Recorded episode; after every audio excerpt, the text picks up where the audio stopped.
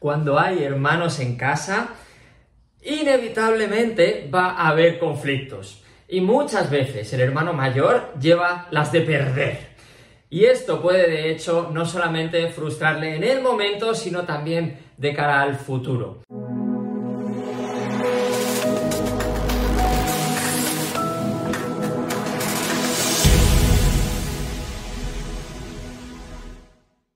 Si no me conoces, soy Iñaki Hernán, coach de adolescentes y relaciones familiares y técnicas de estudio. Y en este, en este vídeo, en este podcast, quiero ayudarte a gestionar esos conflictos entre hermanos de la mejor forma posible. Y antes, lo que quiero hacer es ver un poco la situación, ¿no? ¿Cuál puede ser la problemática y sobre todo cuál es la desventaja que en muchas familias se lleva el hermano mayor? Primero, cuando son niños todavía, cuando tienes ahí tu pequeño y va a llegar el siguiente bebé. En ese momento, lo primero, primero, primero, primero, primero que tienes que tener claro es que tener ese segundo bebé ha sido tu decisión, no ha sido la de tu hijo el mayor o la de tu hija la mayor. No, él todavía tiene 3, 4, 5 años, lo que sea, ¿vale? No sabe ni lo que significa tener un hermano en casa, no tiene ni idea.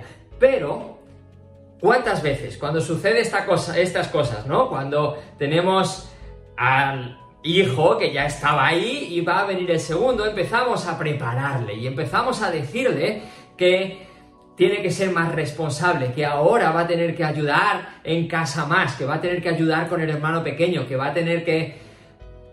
Pero sigue siendo un niño y no entiende todavía esas cosas y menos aún es capaz de programarlo en el tiempo para prepararse realmente. Hay una parte positiva en prepararle y sabe que va a venir algún tipo de cambio. Pero eso no quiere decir que él sea consciente realmente de qué tipo de cambio, ni de que sobre todo deje de ser un niño o una niña y necesitar a sus padres y necesitar esa atención y necesitar ese sentimiento de pertenencia y además que sea capaz de pasar a ser el único, a tener toda la atención para él a casi casi todo lo contrario, porque de repente el mayor porcentaje de atención se va al pequeño y él de repente parece que se puede ver desplazado, ¿verdad?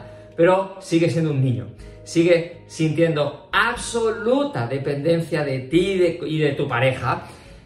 Y por eso, muchas veces, pues surgen esos celos, surgen esas situaciones en las que no son capaces y empiezan de nuevo a tener mayores eh, pues pataletas y mayores llamadas de atención, ¿verdad? Porque necesitan esa atención. Y entonces la respuesta en muchas ocasiones es, es que tú eres el mayor, es que tú tendrías que comportarte, es que tienes que entender que tengo que darle atención al bebé. Tú sabes, como madre, como padre, sabes lo que significa tener un bebé en casa. Sabes toda la atención que requiere, pero tu hijo con 2, 3, 4, 5, 6 años, me da igual, todavía no, no tiene esa capacidad lo que sí tiene es una dependencia enorme, gigantesca. Como seres humanos, hasta que no llegamos por lo menos a la adolescencia, no somos capaces de autoabastecernos, de ser independientes, de tener esa capacidad, ¿verdad?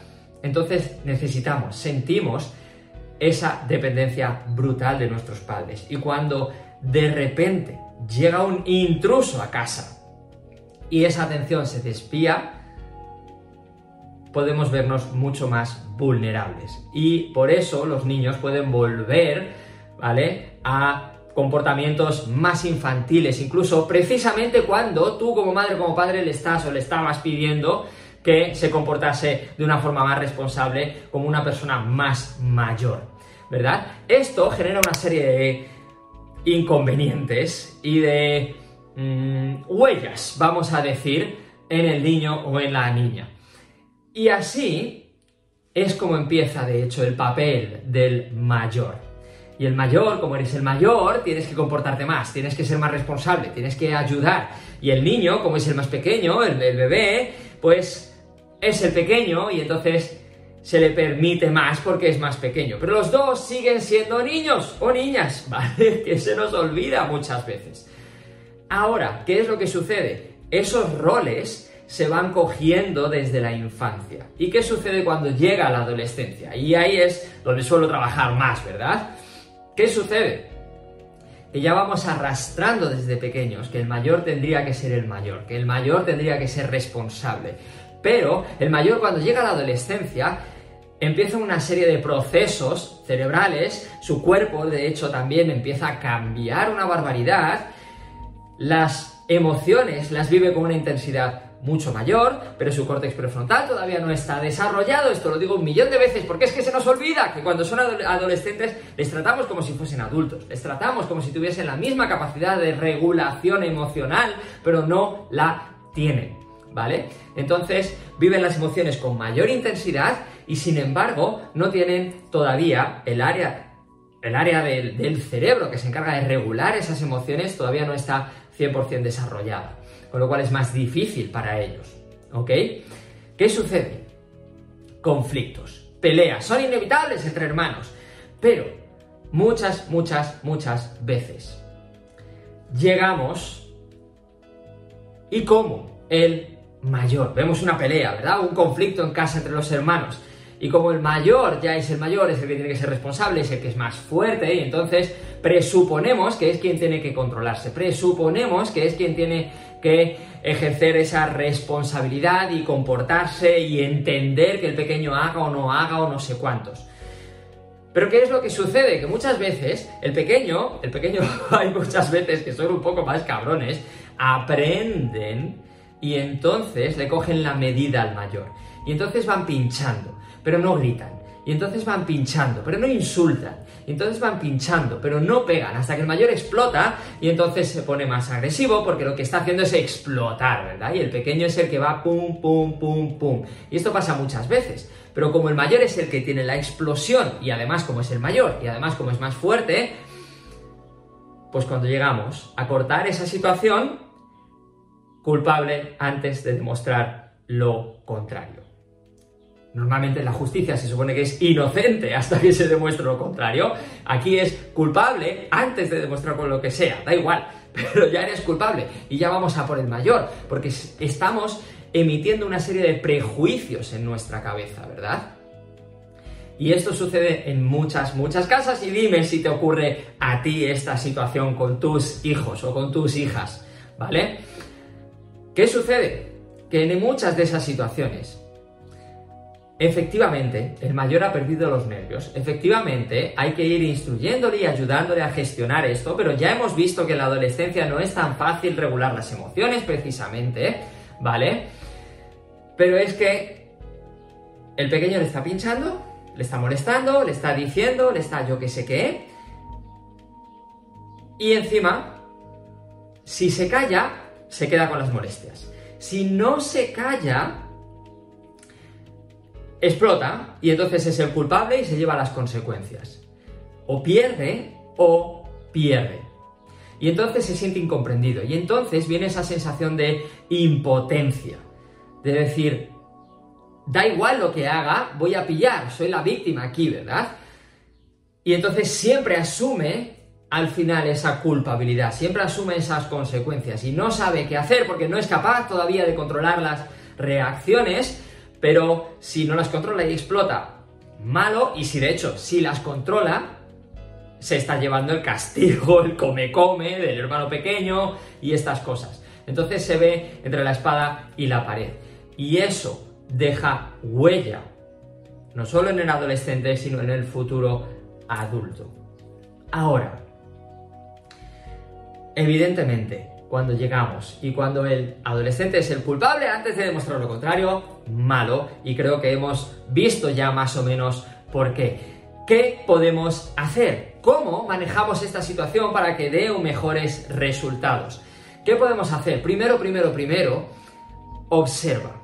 Observa, pero no observes cuando hay un conflicto nada más. Evidentemente en el conflicto también, ¿vale? Pero no solamente cuando hay un conflicto. Observa en el día a día ve qué roles están tomando uno y qué roles está tomando otro. Ve más allá de la explosión y qué es lo que causa esa explosión un día sí y otro también. ¿Cómo se relacionan? ¿Cómo reacciona uno ante las los piques, los comentarios, las bromas del otro y el otro del uno. Observa para identificar los roles. Porque ¿qué es lo que sucede? Que muchas veces los conflictos nos alteran. Y cuando nos alteran, de hecho, y esto es la segunda pauta, entramos ya con prejuicios. Para empezar. Y esos prejuicios los estamos viendo en caliente después del conflicto o durante el conflicto. Y eso nos está trayendo problemas, porque no somos parciales. No somos parciales. Entonces, esta es la segunda clave. Cuando hay un conflicto en casa entre los hermanos, parcialidad, no prejuicios. ¿Qué es lo que nos pasa? Como madres o como padres hay un conflicto y de repente en cuestión de segundos nos estamos convirtiendo en apaciguadores, para empezar, pacificadores. Nos estamos convirtiendo en investigadores. Rápidamente estamos viendo qué es lo que ha pasado, cómo ha empezado, cómo ha acabado, cómo pero es que además no solo es eh, qué es lo que ha pasado, nos estamos convirtiendo en jueces y ya estamos poniendo la sentencia, el resultado final, cuál es la consecuencia de esto. Y después además somos los verdugos porque nos encargamos de que esto se cumpla. Vete a tu cuarto, haz no sé cuánto, etcétera, etcétera. ¿Vale? Estamos haciendo muchas funciones en cuestión de segundos. Y evidentemente algo va a fallar porque estamos haciendo demasiado en muy poco tiempo. Cuando llegamos, lo primero, evidentemente, es parar, ¿vale? Pero siempre vamos a llegar para parar esa situación desde una situación lo más objetiva posible. Y no desde la situación de es que siempre es el mayor. ¡Malo! Porque entonces, cuando no es el mayor, le estamos cagando y él va a tener una, una impotencia una frustración aún mayor y eso se va a notar no solo en el día a día, sino en su futuro. ¿Vale? Entonces, sin prejuicios, sin prejuicios, porfa, porfa, porfa. Y además, y esto es importante, cuando hay un conflicto, ¿vale? Vamos a entrar, tres, desde la calma. No solamente sin prejuicios, sino desde un estado lo más calmado posible. ¿Qué es lo que nos sucede? Hay un conflicto ahí fuera y nosotros entramos para pararlo como madres, como padres, alterados. Y cuando yo entro alterado, lo que voy a potenciar es mayor estrés en el ambiente. Y es una respuesta, evidentemente, mucho más a la defensiva. No va a ayudar a nadie necesitamos respirar un poco y necesitamos entrar en esas situaciones de la forma más calmada posible, porque tu calma va a llamar a su calma, pero tu estrés va a llamar a su estrés, tu alteración va a llamar a, a su alteración, ¿vale? Así que entra desde el estado de calma, ¿ok? Y el primer objetivo que yo plantearía, y este sería el paso número 4, el primer objetivo sería desde ese plano, conseguir ahora su calma. Primero de todo, rebajar los nervios en el ambiente. Porque solo cuando tus hijos hayan conseguido esa calma, van a poder empezar a razonar y a pensar de forma más objetiva o más racional, ¿vale? Entonces necesitamos calmarles. No poner las consecuencias, porque estamos poniendo las consecuencias y ellos están alterados, se van a poner a la defensiva automáticamente, va a ser peor, ¿vale? Sino que llamarles a la calma lo primero. Y una vez ellos están relajados, seguimos con este paso que planteo número 5. ¿Cuál sería la versión de los contrarios? Es decir, el hermano mayor cuente la situación como si fuese el hermano pequeño, desde la perspectiva del pequeño. Y al revés, que el pequeño cuente la situación y cómo ha sucedido desde la perspectiva del mayor. Que se pongan en la piel del otro. ¿Vale?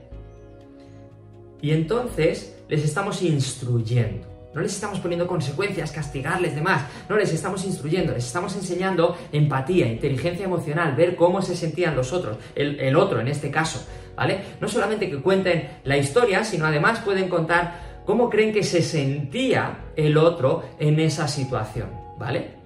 A partir de ahí, paso número 6 sería que ellos decidan sus propias consecuencias. Que ellos decidan sus propias consecuencias. Porque siempre lo hacemos todo por ellos y les ponemos las consecuencias nosotros.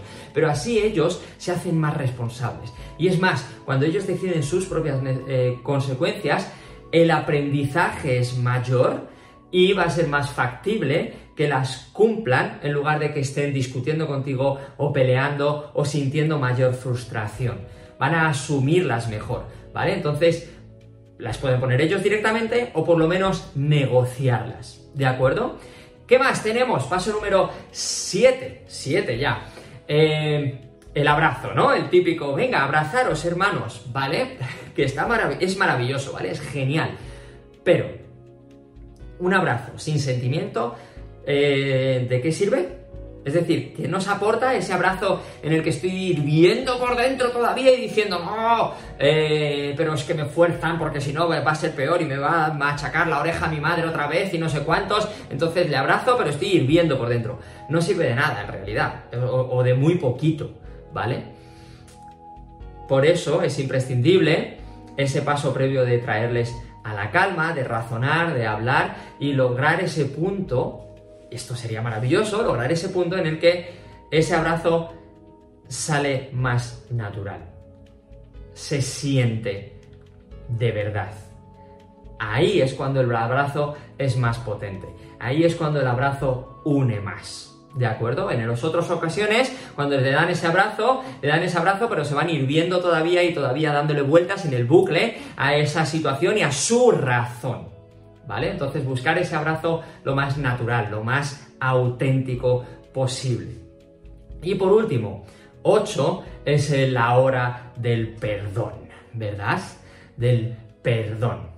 Y de nuevo, como en el abrazo, sucede lo mismo. El perdón que no se siente, de hecho, no sirve de nada. O sea, si yo te pido perdón, pero tú estás notando que estoy diciendo por dentro y una mierda te quiero pedir perdón, pues no te sirve, lo vas a notar, lo percibes y entonces son palabras huecas, ¿verdad? Eso por un lado, el perdón tenemos que intentar lograr un perdón auténtico. Pero no solo eso. ¿Qué más es importante en el perdón? El perdón tiene dos caras, digamos, y una de ellas la dejamos abandonada la mayoría de veces y quizás es la más importante. El perdón, el perdón se pide, pero también se da. Y ese es el más potente desde mi perspectiva. Es decir, cuando alguien me ha dañado, cuando alguien me ha hecho algo que me ha generado un cierto sufrimiento, un malestar, un lo que sea, y guardo ese resentimiento y me siento mal y tengo ese conflicto interno y todavía guardo esa rabia, ¿verdad? Y eso es lo que les pasa a los hermanos, es normal cuando hay conflictos. Ya no se trata de que mi hermano, en este caso, por ejemplo, me pidiese perdón. Él me dice perdón y como está mi madre delante, yo digo, vale, te perdono. Pero por dentro sigo con el resentimiento, por dentro sigo en mi razón, por dentro sigo en mi historia, en mi batalla, en mi guerra. ¿Cuál es la cara del perdón? Que para mí es la más potente, la que se da y la que se da de verdad. Es decir, cuando alguien me ha, me ha hecho algo, me pida perdón o no, se haya arrepentido o no, sea consciente de lo que me ha hecho o no, me da exactamente igual cuando alguien me ha hecho daño y yo le perdono y le perdono de verdad, se lo comunique o no, también da igual. Pero cuando yo le perdono dentro de mí, yo me siento mejor. Y esto no solo sirve para los hermanos, sirve para los adultos, sirve para todo el mundo. Yo me siento mejor. Yo me quito ese peso de encima. Y da igual si la otra persona lo siente o no lo siente. Pero esto es un favor que me hago a mí mismo. Perdonar a la otra persona, otorgar el perdón, me ayuda a mí. Y eso es una de las lecciones que normalmente no se les enseña a los chavales. Se les dice que pidan perdón cuando han hecho algo mal, pero no que perdonen a la otra persona y que lo sientan por dentro. Y cuando les enseñamos a hacer esto, ellos se liberan de esas emociones de sentirse dañados, de sentirse acusados, de sentirse lo que sea, ¿vale? Con lo cual, Creo que tenemos ocho pautas Creo que hemos entendido un poquito y cuál es ese peso que llevan muchas veces los hermanos mayores y esos prejuicios que normalmente ejercemos consciente o inconscientemente con ellos. Espero que te haya hecho pensar si estás en un caso similar y que te haya ayudado. Con esto, ya sabes, si estás en el podcast, si estás en YouTube, si estás en el canal que me estés viendo, suscríbete, sígueme para estar al tanto de siguientes episodios y siguientes consejos, ideas que te vaya dando, ¿ok? Con esto te dejo, nos vemos en la siguiente. Chao.